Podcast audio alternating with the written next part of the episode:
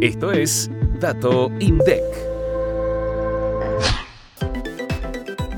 En diciembre de 2023, la utilización de la capacidad instalada en la industria alcanzó un nivel general de 54,9%, 8,9 puntos menos que en el mismo mes de 2022. Se trata del diciembre con menor porcentaje de utilización desde la serie iniciada en 2016.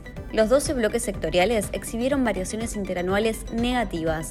En diciembre, los tres bloques que presentaron niveles de utilización de la capacidad instalada superiores al nivel general fueron refinación del petróleo, 85%, papel y cartón, 67,3% e industrias metálicas básicas, 64,5%.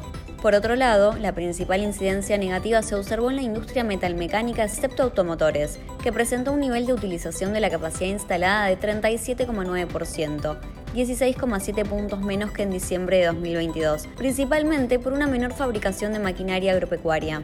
En efecto, según datos del Índice de Producción Industrial Manufacturero, el IPI manufacturero, la fabricación de maquinaria agropecuaria registró una caída interanual de 50,7% en diciembre. El indicador de la utilización de la capacidad instalada en la industria mide la proporción utilizada en términos porcentuales de la capacidad productiva del sector industrial. El relevamiento comprende un panel de entre 600 y 700 empresas.